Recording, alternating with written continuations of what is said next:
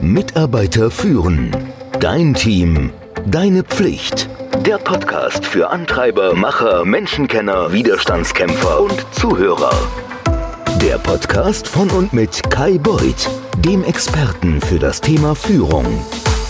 In vier Schritten zum besseren Feedback. Erinnerst du dich noch an das unbequeme, nervenaufreibende oder unangenehme Feedbackgespräch, das du mit deiner Führungskraft oder einem Kollegen hattest? Ich erinnere mich. Es gibt sogar ein paar, die mir immer und immer wieder im Kopf herumgeistern. Ich frage mich oft, was hätte ich anders machen können? Es gibt nämlich zwei Arten von schwierigem Feedback. Das klassische Feedback-Szenario, wenn du kritisches oder negatives Feedback gibst, und das Konfliktlösungsgespräch, was oft passiert, wenn das klassische Feedback-Szenario nicht funktioniert. Ich habe dafür eigens einen Kurs gemacht, wie man schwierige Gespräche meistert. Im Anschluss unten in den Show Notes wirst du den Link zu dem Kurs finden und die ersten zehn, die diesen Kurs machen möchten, bekommen den umsonst. Zurück zum Thema. Für viele Mitarbeiter erzeugt schon der Gedanke, ein schwieriges Gespräch zu beginnen oder zu haben, Ängste. Um dieses Gespräch produktiver oder etwas weniger beängstigend zu machen, solltest du dir zuerst über, ja, deine Gefühle im Klaren sein. Es ist nämlich völlig normal, sich vor einem schwierigen Gespräch ängstlich, nervös, frustriert oder wütend zu fühlen. Bevor du Feedback gibst, check mal absichtlich also, ob du negative Emotionen fühlst. Und dann, wie heißt es so schön, erkenne diese Emotionen an, indem du denkst oder auch aussprichst, ich bin frustriert, ich bin verärgert, ich bin wütend. Das wird dir helfen, von einem emotionalen Zustand in einen rationalen Zustand zu kommen. Versuch's mal. Andere Ansätze, um dich zu beruhigen, kennen wir alle aus dem Yoga. Hilft immer ein paar tiefe Atemzüge. Einfach mal durchatmen. Es ist immer besser, ein schwieriges Gespräch mit dem Gefühl der Ruhe zu beginnen. Ein Teil der Ängste, die wir erleben, wenn wir Feedback geben, liegen daran, dass wir das Gespräch nicht richtig aufgebaut haben. Es gibt einen vierstufigen Prozess, um eine Feedback-Sitzung richtig gut vorzubereiten. Der erste Schritt ist, prüfe erstmal, ob die andere Person überhaupt einverstanden ist, Feedback zu erhalten. Das Gespräch mit, kann ich dich mal eben sprechen? Hast du eine Minute Zeit? Ist keine gute Idee. Wenn du jemanden überraschst, steigert das seine, seinen emotionalen Zustand um bis zu 400 Prozent. Was heißt nichts anderes als, du löst seinen Alarmzustand aus. Keiner wird gerne überrascht. Vermeide es, das Alarmsystem der anderen Person auszulösen, bevor das Gespräch überhaupt begonnen hat. Du könntest viel besser starten. Und zwar kannst du sagen, hey, ist es okay, wenn wir darüber reden, wie das Meeting gelaufen ist? Oder hast du eine Minute Zeit, um deine Beiträge in diesem Projekt zu besprechen? dann kann sich der andere schon mal darauf vorbereiten, um was es inhaltlich geht. Zweitens, beginne mit faktenbasierten Feedback. Situationen, die du nicht auf Kamera aufnehmen kannst, sind offen für Interpretation. Was heißt das? Wie als wenn eine Kamera eine Szene aufgenommen hat, die zeigst du wieder. Also bevor du deine Interpretation oder dein Empfinden teilst, ich hatte das Gefühl, dass du unhöflich warst, Erkläre ausschließlich, was du beobachtet hast. Ich habe bemerkt, dass du den Kunden mehrmals unterbrochen hast. Das würde man auch auf einem Film sehen. Bring einfach die Fakten auf den Tisch, wie als wenn du den Film nochmal abspielen würdest. Und sag genau, welche Verhaltensweise du beobachtet hast, und zwar ohne sie zu interpretieren.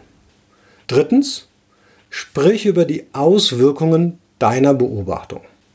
Wenn die Fakten klar sind, erkläre die Auswirkungen und warum dieses Verhalten besorgniserregend ist. Zum Beispiel, ich bin besorgt, dass die Kundin ihren Vertrag mit uns nicht verlängern wird, wenn wir sie nicht frei in unseren Meetings sprechen lassen. Viertens, sei neugierig, um die andere Perspektive zu hören. Du bist dazugekommen, um deinen Standpunkt zu teilen. Jetzt ist es an der Zeit, die andere Person ihren teilen zu lassen. Frag sie außerdem, was sie als Ergebnis dieses Feedbacks tun möchte. Was ist die Konsequenz? Wenn das Feedbackgespräch nicht zu einer naturgemäßen Lösung führt, also es keine Konsequenzen gibt, dann wechsle zu einem Problemlösungsgespräch. Wie oben schon erwähnt, für das Feld der schwierigen Gespräche habe ich extra einen Online-Kurs angefertigt. den ich verlinken werde. Es gibt Zeiten, in denen man als Empfänger von Feedback emotional reagieren wird. Das liegt meistens daran, dass etwas, was der Feedbackgeber ausgelöst hat, dein Ego getriggert hat. Wenn wir Feedback erhalten, das nicht mit unserem Selbstverständnis übereinstimmt, übernimmt unser Ego die Führung. Wie kann dieses Feedback wahr sein? Das ist die Frage, die dein Ego sich dir dann stellt oder das des anderen. Manchmal führt dies zu einer intensiven Abwehrhaltung. Das hast du bestimmt schon gesehen.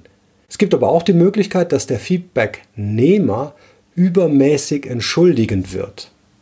Ich kann dir versprechen, beides hilft nicht. Im Idealfall wird das Feedback mit derselben ruhigen, logischen Herangehensweise empfangen, mit der es gegeben wird. Mangelndes Vertrauen ist im Übrigen eine Grundlage für eine toxische Arbeitsumgebung, die deine Glaubwürdigkeit beim Feedback ganz schön beeinträchtigen kann. Wenn Mitarbeiter über negative Verhaltensweisen und Meinungen übereinander reden, dann ist das im Grunde genommen nichts anderes als Klatsch und Tratsch.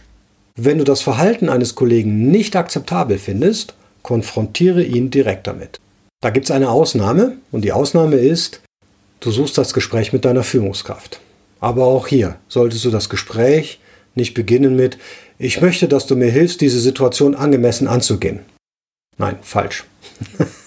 In diesem Fall gibt es natürlich auch verschiedene Möglichkeiten, das Gespräch mit dem Vorgesetzten zu starten. Die richtige wäre, ich möchte, dass du mir hilfst, diese Situation angemessen anzugehen. Was du nicht tun solltest, ist bei deinem Chef Folgendes zu sagen. Ich bin hier, um mich zu beschweren. Oder ich möchte, dass du das für mich löst. Es gibt eine Gleichung, die Vertrauen zusammenfasst. Vertrauen ist nämlich gleichbedeutend mit Glaubwürdigkeit, multipliziert mit Zuverlässigkeit, multipliziert mit Verbundenheit und das Ganze wird geteilt durch Selbstorientierung. Was bedeutet das im Einzelnen? Glaubwürdigkeit bedeutet nichts anderes als, hast du die Kompetenz, die Dinge zu tun, von denen du sagst, dass du sie tun kannst. Verlässlichkeit ist, tust du die Dinge, von denen du sagst, dass du sie tun wirst?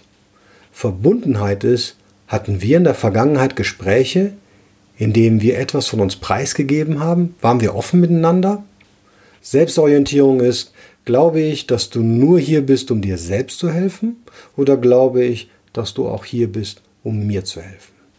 Wir vertrauen Kollegen und hören auf ihr Feedback, wenn sie uns als glaubwürdig und verlässlich erscheinen. Wir haben eine Beziehung, in der wir bereit sind, offen miteinander umzugehen und glauben, dass sie unser bestes Interesse am Herzen haben. Feedback von anderen zu bekommen kann heikel sein. Es kann sein, dass Kollegen und Mitarbeiter zögern, Feedback mit dir zu teilen, selbst wenn du ausdrücklich darum gebeten hast. Versuch mal folgende Ansätze, dann klappt es vielleicht. Schränke den Fokus deiner Anfrage ein. Ein Gib mir bitte mal Feedback kannst du ersetzen mit Kannst du mir Feedback zu einem bestimmten Thema geben oder zu einem bestimmten Bereich meiner Arbeit oder meines Verhaltens? Werde konkret. Zweitens, gib dem Feedbackgeber, dem potenziellen Zeit zum Nachdenken. Also stell nicht die Frage und erwarte eine sofortige Antwort. Plan etwas Zeit ein, damit sie reflektieren und nachdenken können.